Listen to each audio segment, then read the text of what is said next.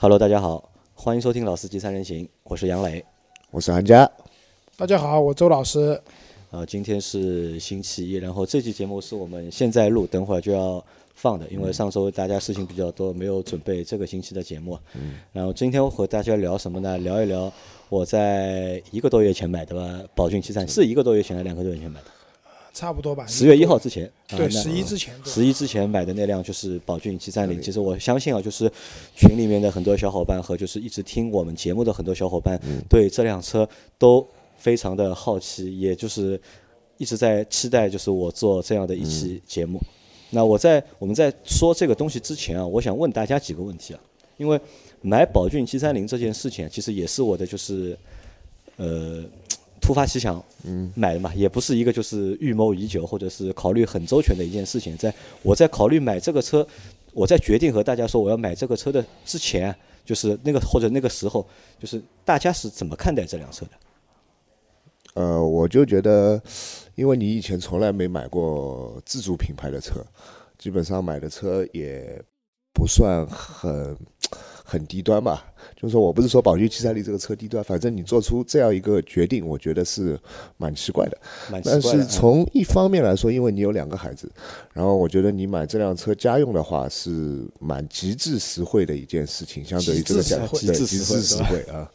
那其实极致实惠的背后是什么？周老师没钱嘛啊，，没钱。那周老师是在之前是怎么看这个车的？啊，因为这样，因为我工作的关系，就是对宝骏这个品牌，其实从一开始出来就知道了，对吧？但是也一直没有探究过，就宝骏到底有哪些车，或者是它的车好不好。那就是讲的实，就是实在一点，就是说也从来没有考虑说会去买一个这样的品牌的车子，嗯所以也没有过多的了解。那你那个时候说要买这个车呢，我一开始以为你是开玩笑的。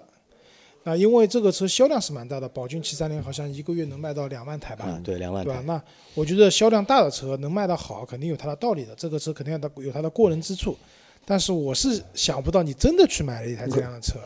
但是回过头来想想呢，也也合理。那第一个就是这个车，因为你买的是那个顶配的，对吧？对。那车价加上各种税啊什么的，基本上十一万左右落地。对，十一万，十一万左右落地，那其实跟你那块挂在上面的沪牌的价值差不多。还是匹配的，对吧？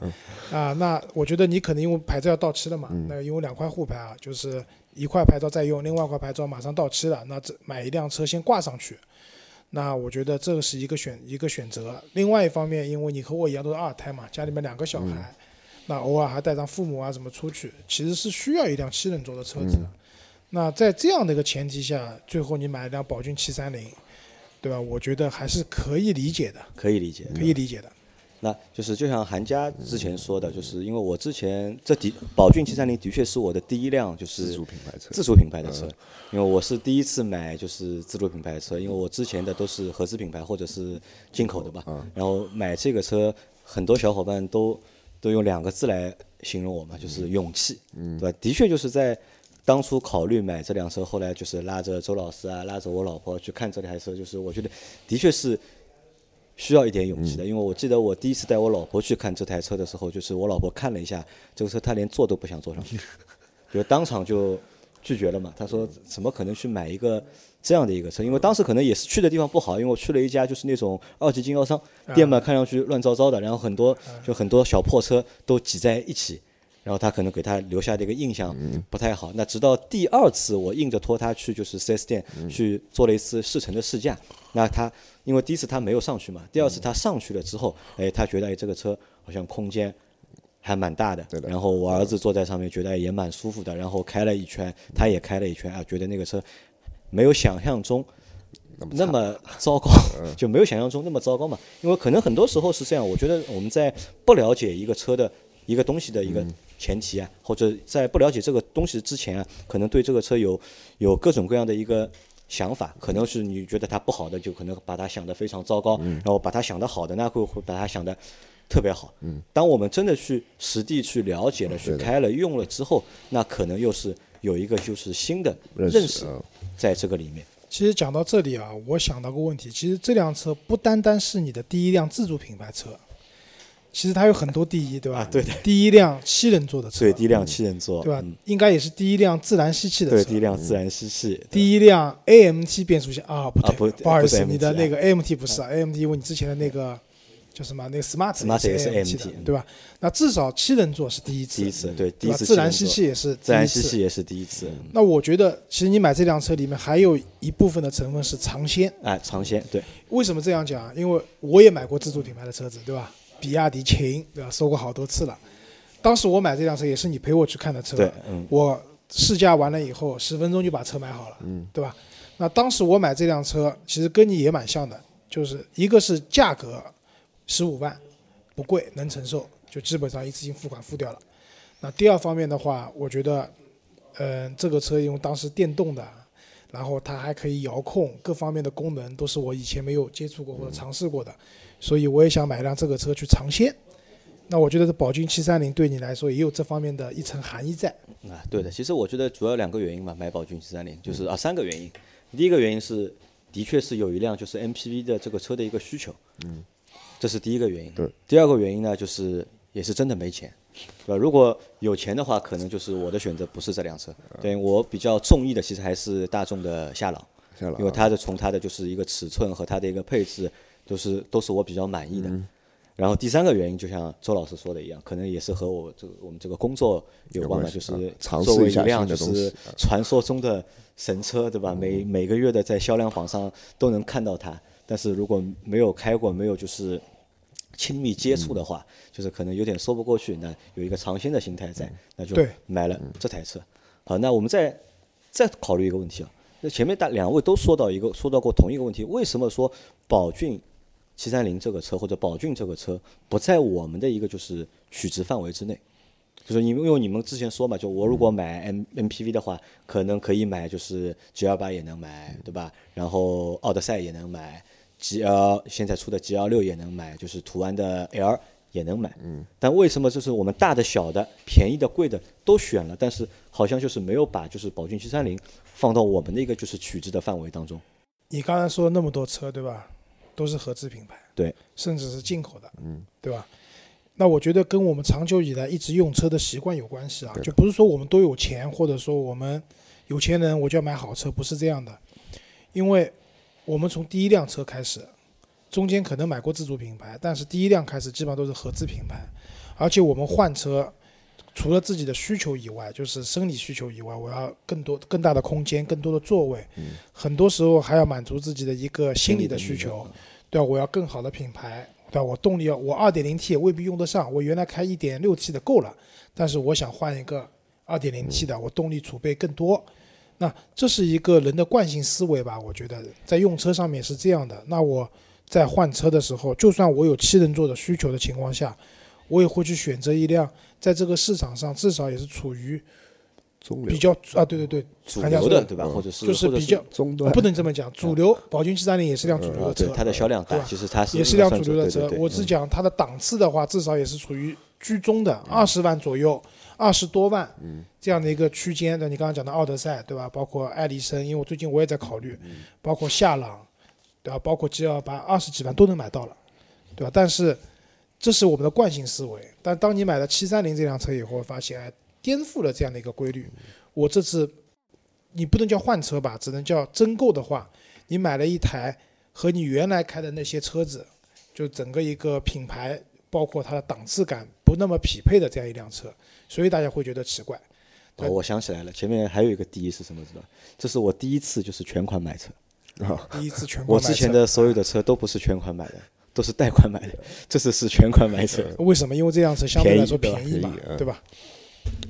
啊，那就是前面就是就老周说了嘛，可能是和我们就是传统的一个就是呃概念或者是理念，那么有点相违背，对吧？相违背，所以我们很多时候就不太会把就是这个车，就宝骏这个车作为主放到我们的一个就是主选的一个配置单里面和主选的一个愿望单里面对，去。因为你想韩家对吧？之前是开帕萨特的，嗯，呃，现在因为家里面人口也比较多，所以换了一辆途安 L。那这种我们都是可以理解的，对吧？虽然途安 L 的价格啊、档次感没有之前的帕萨特高，但它至少在品牌上面还是选择了大众，然后选择了最新出的车子，满足自己的日常使用，这些都是可以理解的，对吧？那我相信啊，就是话说到这里，其实我们也没有说这辆车好和不好还是不好，对吧？但我相信很多小伙伴都有一个问题想问我，就是这个车开下来之后好不好？因为因为我在朋友圈发了这个照片嘛，就很多人就说我就两个反应，就是两种人是最多，一个是惊讶，对吧？你怎么买一个这样的车？还有一个就是问，哎，这个车到底好不好？都说这个车是神车，对吧？你开下来好还是不好？但我又觉得呢，这个车就是也是一个蛮矛盾的一个东西啊，就是我很难去说这辆车好，但也很难去说这辆车不好不好。嗯因为老周其实这辆车也开了蛮长时间了，因为这辆我也开了五百公里啊，因为这辆车我到现在也就开了大概一千五百多公里，对吧？当中有五百公里老是我开的老周开的然后一千公里是我开的。可能我这个车也就买回来的那两个星期开的比较多一点，到现在也就一直扔在车库里面，其实也没有动过。那其实我我觉得就是一辆车，如果你买回来，就是你也不愿意天天去开它，那可想而知啊，就这个车其实也是有问题的，可以这么说吧？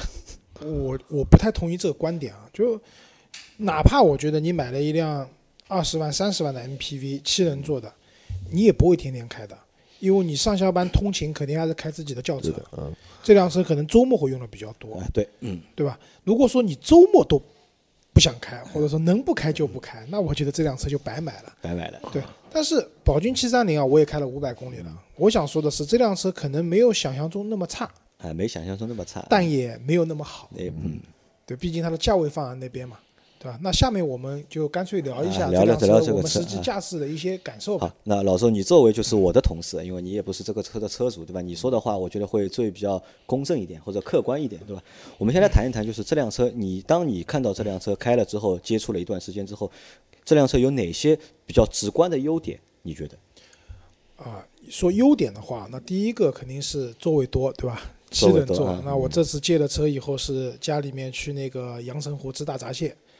我车上的话，加上我那个不满一岁的女儿的话，一共八个人，啊，坐了八个人，基本上还是坐的比较舒服。当然，因为整个长途时间不长嘛，开车时间就两个小时，大家在各自的座位上，尤其其实第一排和第二排没有问题，都没有问题。对，第三排的话累一点，累一点，因为第三排累，一个是空间小，第二个颠的 也真的很颠。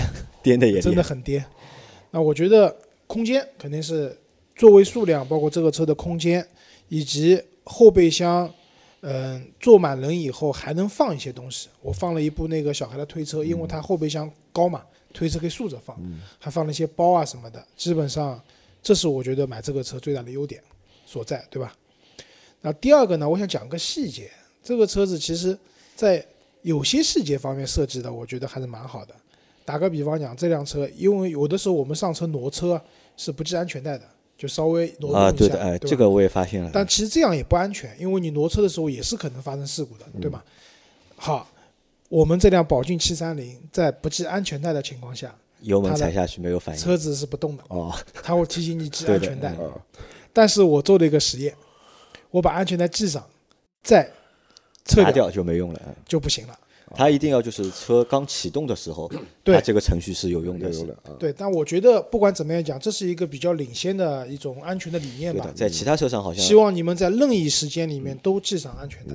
因为这个功能，说实话，我在这辆车上第一次看到体会到、体验到。之前的其他车最多就是报警嘛，就不停的叫嘛，就提醒你要系安一全带一。般低速挪车都不会报警，一般低速挪车，像我的奔过驰不会报警，超过二十对，它才会叮叮才当当报警，，嗯，对吧？那还有一个这个车上的 USB 的那个充电口够多对吧？好多，我大概数了一下，好像四个吧。呃，我算一下，好像不止四个，因为前面有两个，后面有啊四个，应该四个，前面有两四个 USB 当中一个，后面一个。五伏一安培的那个充电口。那这就是说，当我这辆车满载的时候啊，就现在大家都是智能手机，对吧？什么，但是经常会没电嘛。那在这辆车上面，大家不会去抢那个充电口了。对的，特别是坐在第三排的人，如果我们要充电，长时间就是长途开的话，就是你如果给你一个手机，给你一根充电线的话，我觉得你还是能坐得住的。啊，对的，就是备好不同版本手机或者那个 Pad 的这种充电线，对吧？无非就是安卓或者苹果或者小米的那种专用的口现在有双头的那种，啊，对，买个多头的这种线就可以满足车上所有人充电的需求了对。我觉得这也是一个蛮贴心的设计。嗯，还有其还有他方面的觉得有，优点的地方有吗？这个我一时也想不出来了。一时想不出来，那我来说一下，就是我开了这辆车，我觉得就是它的优点，就像前面老周说的，空间，对吧？空间其实是 OK 的，对吧？空间没问题。然后就是我觉得它的那个座位啊，就虽然说它那个座位是人造革的，但是上面也打了孔，但是它这个座位就是是。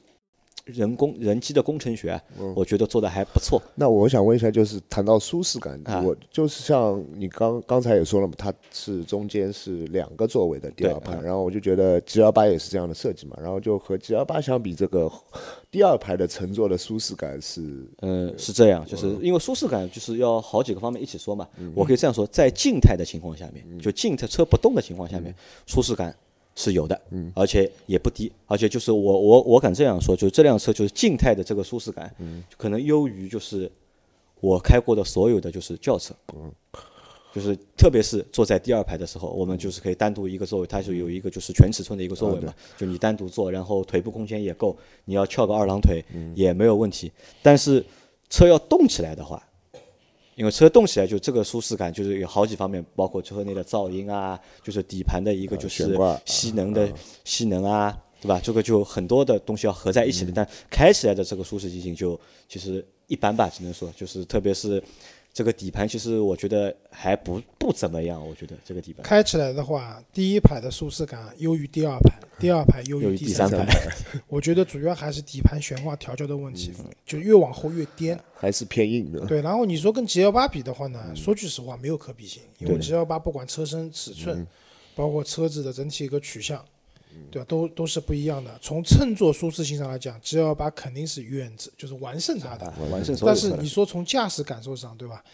从车的灵活性各方面，那又是宝骏占优势，因为它车身尺寸小嘛。车身小，对吧？这个车在市区里面开的话，其实还蛮像辆轿车的。因为它那个座位，因为我觉得它那个座比较好，什么呢？它那个背坐的比较好，就是和人的腰啊贴的就整个脊脊柱的一个弧线比较。这个车你就是开长途，我们开个两三个小时，你腰。不会觉得酸，不会觉得吃力啊，对，但是脚蛮累的，脚脚蛮累，的吧？因为我可能我们因为我们习惯了用那个就是踏板的油门，它那个悬吊的那个悬吊的那个油门就可能会有点累。那这是一个，还有一个什么呢？就我觉得这辆车一个还还有一个优点呢，就是看上去这辆车很大，但其实它的操作起来还蛮简单的，我觉得啊，对对吧？仪表台上面的按钮也比较少，就是可以按的键也比较少，就是操作起来我觉得蛮简单。这个车比较好上手。就不像很多车，我们就是上了之后啊，就是要先研究个研究个十分钟、五分钟才能开。这个车我觉得就比较简单，这点呢就像什么，就像大众一样，那么大众的所有车就是上手简单，样子，就比较简单，开起来也比较方便。就是操控啊，就不管你是空调啊，还是灯啊，就是雨刮啊，一些就是各种各功能，就是使用起来比较方便。然后我也蛮喜欢它那个就是仿那个奔驰的那个就空调的那个按键。它那个空调那那排按键其实就是仿仿这个奔驰的嘛，就和你车上那个其实是啊有点一样的，对对吧？然后它的就是内饰也比较简洁，就是看上去就是很干净，就是虽然说好看谈不上，但是呢绝对就是不难看。因为我们可能在我的印象里面就很多就是自主品牌，特别是这种就是面包车或者是这种 MPV，这个内饰啊做的都比较。污一点或者乱七八糟，但这个车的内饰我觉得蛮干净的。那在工艺上是不是有呃组装工艺上会工艺上是这样，接缝啊，工艺上是这样，就是工艺上是怎么样的，也是和我前面那个驾乘是一样的。静态看，嗯，OK，都 OK，但是不能摸。嗯，你一摸的话，对吧？就是这种就是廉价的这种塑料感，就马上就反馈到你手上了，就而且开起来还会有嘎吱嘎吱的声音，这个有震动的。会有，因为就是塑料件比较多嘛，就是它就软软软式的东西比较少，塑料件比较比较多，所以就有一定的就是异响。那还有一个什么呢？就我觉得比较直观的一个优点就是配置啊，嗯，相对来说比较丰富，对吧？这个车你想有电子驻车，嗯，然后也有就是 Auto Hold 的功能，都有，对吧？这个功能我在我其他之前几辆车上面都没有嘛，它有。然后就像老周前面说的，就是。很多的就是 USB 的充电口，然后使用起来充电比较方便。我儿子坐和女儿坐在后排，就一人一个 iPad，对吧？然后大家都 都能够插线，对吧？还有就是还有定速巡航，对吧？看上去就是很多功能它都有，但也有问题，就是很多东西都是看上去蛮 OK 的，但实际使用呢，就是 达不到。使用感受不好啊，对的，这个也是一个比较，我觉得比较大的一个。一个问题啊，就是总的来说，就是这辆车我是这么觉得，就是优点它是什么？它的所有的优点都是集中在它静态的情况下，就这辆车不动或者你不摸。不使用，对，只看或者你只坐的情况下，坐哎，这辆车我觉得还不错。从就是，呃，如果把它只当做一辆十万块钱的就是车来看的话，我觉得这辆车可以就达到一个就是十五万或者甚至是十七八万的这个水平。但是你一旦动起来的话，那可能就就是四万。啊就啊可能有有有有，我觉得可能十万都不止，我觉得。啊，杨磊刚把这辆车拿回来的时候，我们开过个玩笑，就这辆车光看，这辆车值十五万，啊十五万到二十万，我觉得这辆车对吧？开完以后五万，啊，就行驶，如果只谈行驶感受的话，我觉得这个车就就五万到六万之间吧，就可能就是甚至五万到六万的车，我觉得做的都比它好要。那我们现在前面说了优点，优点啊那我们现在谈谈缺点。嗯呃，讲缺点之前啊，其实周老师已经迫不及待要吐槽了。但是我这里先声明，我们不是说这辆车很不好，我们去讲它特别不好，而是希望说告诉大家，当你去买了这样一个价位的一个自主品牌车型的时候，需要忍受哪你些东西，对吧？呃不，我的觉我的意思是你既然它确实有优点的，不然不会有那么大的销量，同时也要宽容它一些可能不是特别好的点。那我先来讲了啊，啊，好，你来。是这样，就这辆车上面有很多配置呢，确实很多，但是这些配置它的实用度，嗯，不够。打个比方讲，定速巡航，嗯，定速巡航最大的目的是当你在一些路况非常好的高速公路啊，或者一些封闭式的道路，你可以把让你的脚可以省力，不用一直踩着油门，对吧？不用去踩刹车，可以前行。但这辆车定速巡航是不带刹车功能的，那什么意思？我经那个那天开车回奉贤，我要经过新就是上海新开通的那个红梅路隧道，嗯红梅路隧道里面限速是六十公里，然后有区间测速，所以是不能超速的。那我原来开我自己的车的话，我就定六十，然后就开过去就好了。但是这辆车它的定速巡航不带刹车嘛，因为隧道是先下坡再上坡的这样过程。然后我也是定了六十，然后开着开着，头一低一看，我仪表盘这个时候车车速已经七十啊，它会下坡的时候超速。它下坡的时候，就是车速会越来越快，但是它没有办法把它那个限制在一个你设定的范围内。嗯那我觉得这种时候无意中会让造成车辆超速的这种情况。那我觉得这个定速巡航的功能，我觉得稍微弱了一点。嗯，这是这是一个啊，就是我觉得这刚刚讲到定速巡航这个问题。然后第二个问题就是这辆车虽然是自动挡，对吧？但是它叫智能手动，对吧？这个也就是对这个 AMT 也是这辆车就是最大的一个就是槽点或者一个最大的一个短板，我觉得。对，然后我开下来呢是这样，就是这个 AMT 呢不适合心比较急的人开，就是你如果你油门稍微踩大一点，这个车子会在差不多三千转左右换挡。换挡的时候会那个，这个时候其实车的动力还可以，就动力还可以，但是它一档一档升档的时候，这个动力的损失和那个车子会感觉往下一沉，对的，没有动力了瞬间你觉得动力没有了，就没有衔接动力非常慢。这种感觉像什么啊？就像一个不不太会开手动挡的人嗯在开手动挡。离合器油门踩下去以后，然后离合器配合的不好啊。对油离配合的非常的不好。而且特别是在出弯的时候，特别容易碰到这个情况。对，然后讲到这个变速箱呢，除了一个升档的问题，然后 AMT 这台变速箱，我觉得这个应该是调教的问题，因为之前讲的 AMT 升档顿挫，那个所有的 AMT 基本上都这样的，无非就是有的人好一点，有的车差一点。但是这辆车还有一个调教方面就是，它不太愿意降档。啊，我我开车在爬中环的那个坡的时候，转速已经掉到一千转了。它还在那个档啊。它不愿意降档，然后你就可以感觉到整个发动机在抖动，然后车子在怎么讲，就是很慢慢的挪行上去，然后你把油门踩得很深了，它还是不降档，一定要把油门可能要踩到底，它才会去降，但是一旦踩到底呢，它的这个时候转速会攀升的非常高，嗯所以这个时候我会用那个手动模式，啊，去强制降档。去用手动模式去降档，这样的话会比较比较好一点。而啊，讲到手动模式的话，这里要表扬一下，其实这辆车的手动模式开的情况，对吧？它的顿挫感各方面好很多。嗯，所以买这个车的话，如果你不嫌麻烦的话，也可以切换到手动。切换到手动其实这辆车。我们建议还是就是会开手动挡的用户去买这个车还是蛮好的，我觉得。对，如果你会开手动挡的话，其实这个车买个一点五 T 的手动版，价格又便宜，动力也会好。那周老师，你觉得这辆车动力够不够？因为我现在是没有七个大人满坐过，因为你这次七个大人满坐过了嘛，嗯，动力够，动力够用，动力绝对是够的嗯，跑高速跑到一百二也没问题，对吧？然后城市里面开也没问题。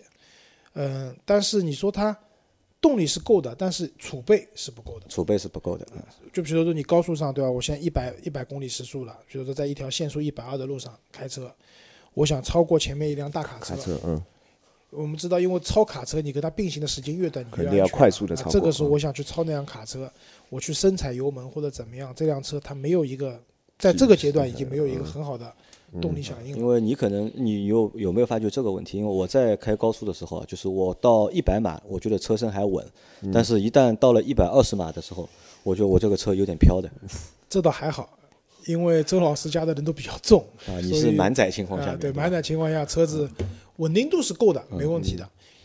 然后因为我在出去的时候也经过一些有横风的桥面啊什么的，车的稳定度这方面我觉得没有问题。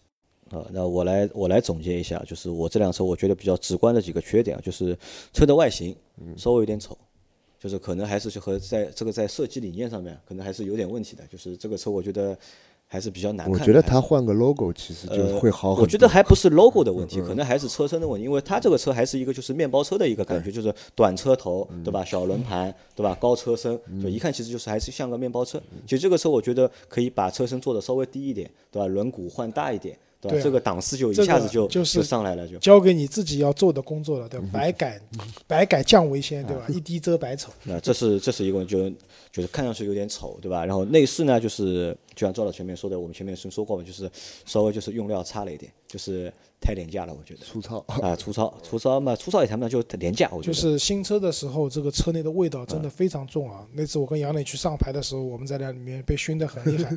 但这里要给老倪做个广告啊，就是哎，老倪给了我一个就是车内空气治理的一个东西，我放了大概两个星期，对吧？现在车里面就一点对，味道这是。我开的，放了两个星期，我这次开出去，我老婆还说这个车里面空气挺清新的，没有你说的那么那么的味道重。还有什么问题呢？这个车就是油耗啊嗯偏高，就这个车我觉得油耗是偏高的，特别是再配上它那个非常小的油箱，大家可以想象一下，那么大一辆车，只有一个四十升的一个油箱，就可能就是正常情况下，就是你开个三天 就要去加油了，就。呃，这样的这辆车，像我这次市区包括跑高速各方面综合路况跑下来，差不多要十个油，啊，也就是说一箱油能跑四百公里，但你也不可能把油箱开空了去加，嗯，所以三百五十公里左右你可能要去加油了，这个距离是稍微短了是短了一点，就这个就是我觉得也是一个问题啊，因为特别是这种车，如果要跑长途啊，或者要拉货啊，对吧？这个油耗的问题和油箱大小问题，就是这个续航其实是有一个问题在里面的，对吧？还有什么问题呢？还有一个就是发现没有，就是这辆车的内饰啊，就是内饰的颜色，就是座位的颜色和就是里面内饰布的颜色，就是蛮土的，我觉得。就是没有，就是一个就是 MPV 的感觉也是那种米黄色啊，就是面包车的感觉，就是很重，就是嗯面包车的感觉就非常重，我觉得，对吧？还有什么？就是它的底盘的调教，其实我觉得也不够好，因为虽然说虽然说这个车有后独立悬嗯挂，但是就是不管是侧倾也好啊，减震也好，都不就是其实很理想。我觉得调教上面还是有问题的，我觉得可能就是我觉得啊就是调教这件事情啊还是比较难的，就是我觉得帮你加一个配置相对来说简单，简单嗯但是要把这种调教到一个舒适的一个程度，我觉得这个可能还是就是很多自主品牌目前比较缺的一些东西，我觉得。我只能讲，就宝骏七三零里面呢有很多配置，但这些配置其实说白了，大量采购的时候都不值钱的。啊，都是选最、那个最低端的嘛，都是。那个电容屏也好，包括它那个三看都看不清楚的三百六十度那个 导航的那个影像也好，这些东西我觉得都是鸡肋，反而是说把钱花在了一些可能，比如说你说悬挂，对吧？上一套更好的悬挂，或者说多花点钱去做前期的调教，让这辆车的驾乘舒适感进一步的提升，反而是更有效的，对吧？然后比如说之前杨磊也说过，这辆车没有电尾门，因为这车后后边打开以后，像我身高高没问题，但杨磊身高稍微矮一点的话，就关起来很难。但电尾门其实成本蛮高的，它有其实也电机，其实也不贵啊，这个东西改一下也就两千块钱啊、你外面改两千块，如果厂家如果成批生产的话，我觉得这个成本可能还要再低嘛，啊对吧？所以总而言之，我觉得就宝骏七三零这个车子的话，优点是很明显的，缺点也挺明显的。